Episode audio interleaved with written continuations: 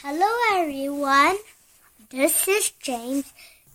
I want to read a book called Spring.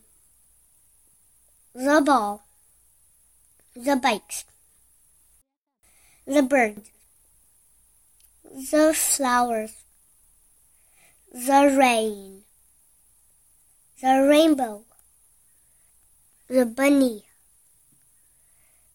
the spring. The end. Enjoy.